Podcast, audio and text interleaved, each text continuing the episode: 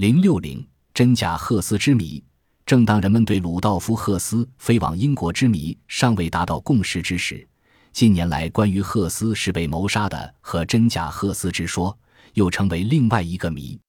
有人说，赫斯在飞往英国之后就被希特勒派人刺杀身亡；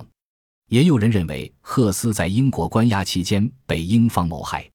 为掩人耳目，另找一个替身戴赫斯到国际军事法庭受审，并在监狱服役。据给赫斯看过病的英国军医休托马斯披露，他给赫斯看病时发现赫斯胸前没有伤疤，而真的赫斯胸前有一块在第一次世界大战时留下的伤疤。由此，这位军医判断关在狱中的是一个假赫斯，真的赫斯早在1941年就被英方谋害了。赫斯之子沃尔夫·赫斯和律师塞德尔力主赫斯被谋害之说，并曾于赫斯死后向美。英、法、苏四个监管国提出由慕尼黑大学法医院重新解剖尸体的要求。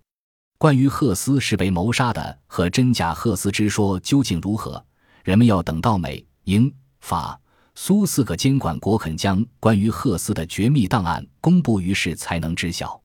然而，封存的赫斯档案要到二零一七年才能解密。